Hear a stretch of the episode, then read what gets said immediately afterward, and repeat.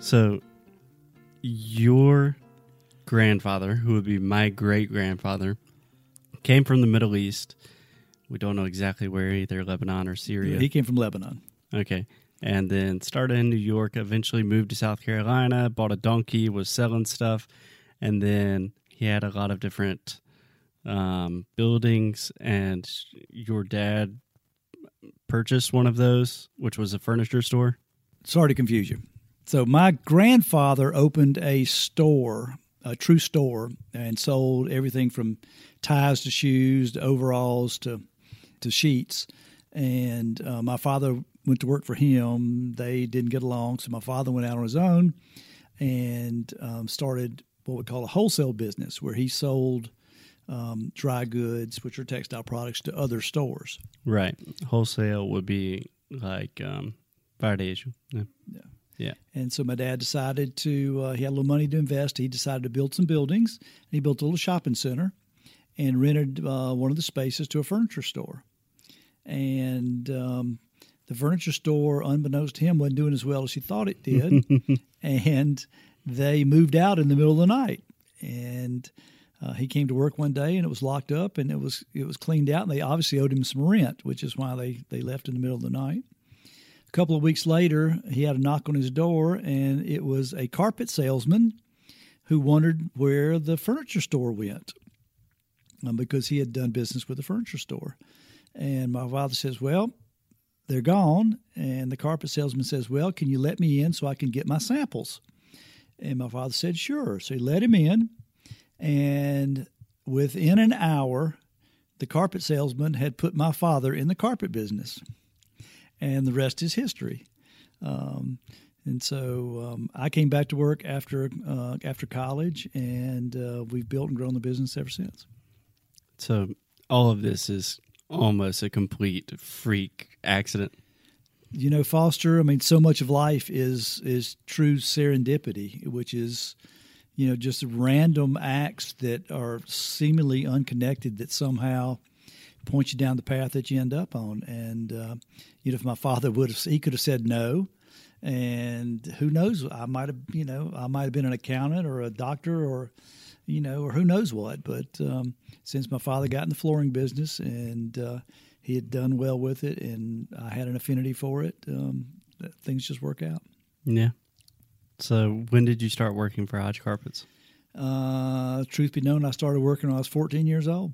Truth be known, Woo. Yeah. Southern. Truth Southern. be known, I started working when I was 14 years old. I started working after school when I was 14 because um, I wanted my own money. And my dad, paid, he paid me a dollar an hour, and I would work for a couple hours after school, and then I'd work during the summertime, and uh, um, and I got to learn the business from the ground up. Uh, I worked on the crews. I was on my hands and knees helping them install install flooring, and um, uh, when I got out of college, it was kind of understood that I'd come back to work for the family business. Yeah. So two things. First, when my my dad says the cruise, he's referring to the crew of people, like the team, and not actually a cruise ship. Secondly, do you have any idea how much a dollar would have been worth then? We have a phone call coming in. No worries.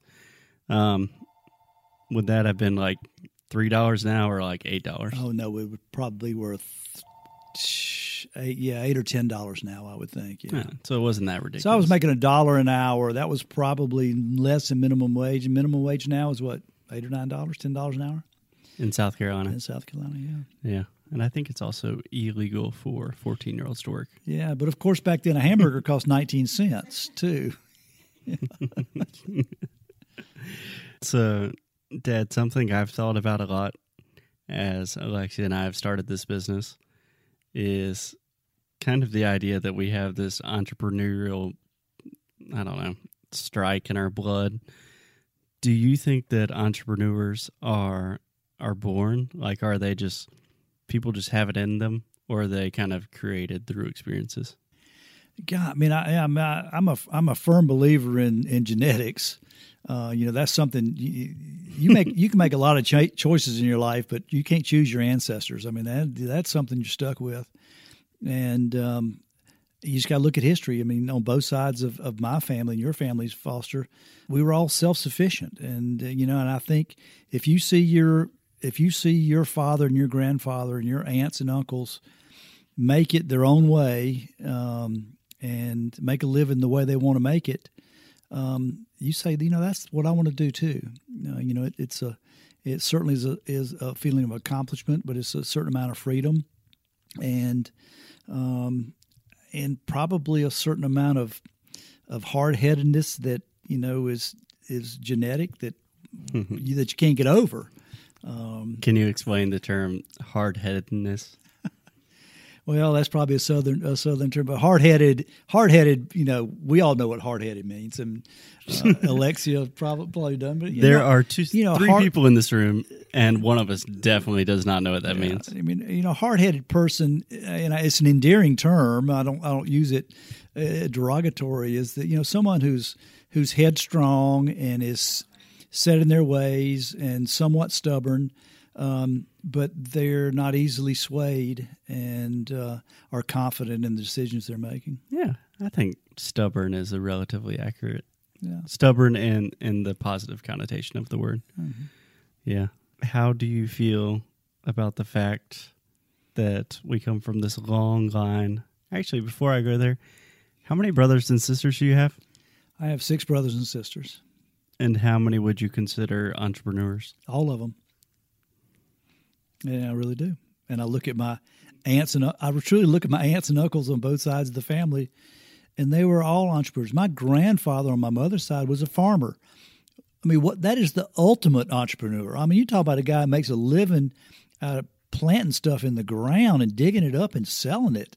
I mean, if that's not an entrepreneur, there's there's no such thing. We have doctors and lawyers and and teachers. I mean, teacher is an entrepreneur. You know, they work for themselves. They're selling their talent.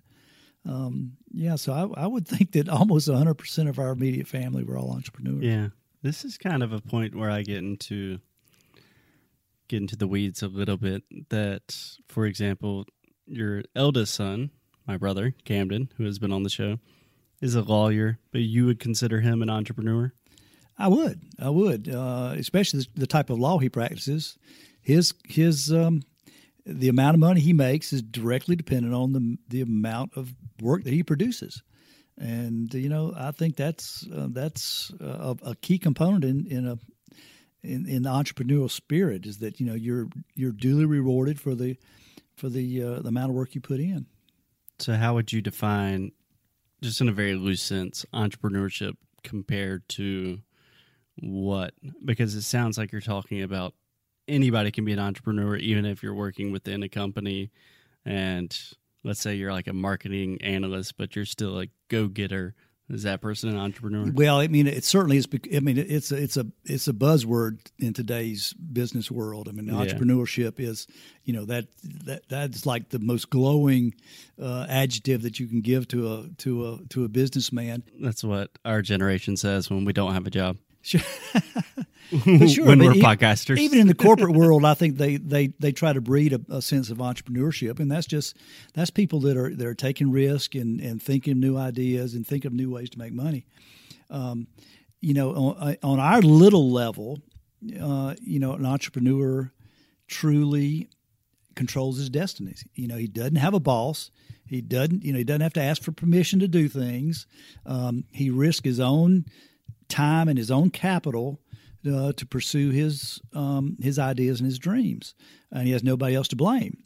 Uh, so you know that's that's different than working nine to five for FedEx. I mean, you know, it, it is it, it's getting a paycheck every two weeks. Yeah, it, whether you show up or not, whether you produce or not. I don't get a paycheck unless I produce, you know, and uh, I have nobody to blame myself, and I wouldn't have it any other way. Yeah, I think that was beautifully put. So, something that I know has been very integral to our business for years and years and years, the slogan of my dad's business, like the motto, the logo, was when your name is on the store, you care a lot more. Because Hodge Carpets, now Hodge Floors, literally has our namesake in the business. And I think Alexi and I have a little bit of that just because we are so public facing. People hear us talk every day. And there's this idea of like, hey, you know us. And that really holds us accountable. Like it holds us to a level of customer service. That wasn't a question, but do you want to follow up with that? Well, I think you, you, you hit the nail on the head. Um, another, another Southern colloquialism. Think that's Southern, uh, just the way you said it. But um, you know, our slogan, "When your name's on the store, you care a lot more." I mean, I mean, what that does, it sums up that um, if you got a problem, you can call me. Um, you know, I'm going to answer the phone. Uh, we live in a small town where you know our names, you know who we are. Uh, we live in the community. You go to church with us, um, and we're going to take care of you. We we have to, because if we don't, you're going to tell your friends and neighbors, and our business is sunk. The same way with yours, Foster. I mean, you you know you're building a business mainly by word of mouth. Yeah, you can do all the advertising you want, but you you're gonna you're you're trying to create raving fans that are going to talk about you, and that, and that's all we've been doing for the last forty five years is creating this ba- this base of customers that that will tell their friends and neighbors and their children uh, about the only place to buy floor covering from. And uh, you know, it takes a while to build a brand, but when you're invested and you're invested as an entrepreneur, you got to take it personally. You have to. If you if if you disengage yourself from it, you know, you just you're just another corporate goon. I mean, it's you know we're this is this is this is our life. I mean, it's you wear it like a second skin. I mean, you really do. And uh, um, yeah, I, I I can't imagine going through life and you know, everybody has a way. Everybody figures out a way to make a living. I mean, you have to, or you die. Yeah. Uh, you go make you're gonna make a dollar somehow, but um, you know the entrepreneurs do it uh, and get a sense of satisfaction. I don't think anybody who works nine to five ever feels. Yeah, yeah. Can you explain what a corporate goon would be?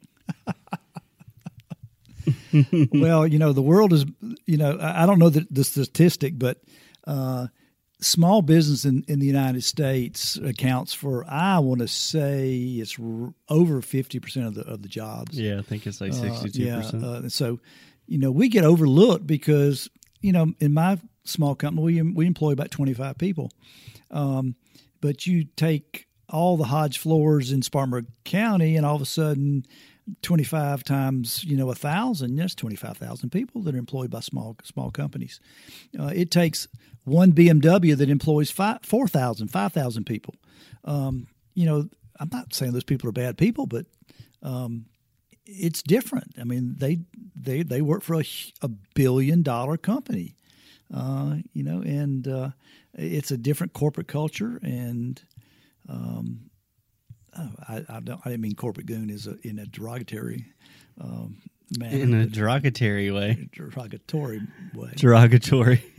um, but um, no, I know exactly what you mean. Just the idea of having a greater degree of connection of what the actual business does compared to I don't know if someone works at Goldman Sachs, they probably don't actually care like what's happening at the top of Goldman Sachs. At Hodge Carpets, your livelihood is quite literally on the line. Yeah, every day, and the, and the folks that work for me depend on me to to point them in the right direction.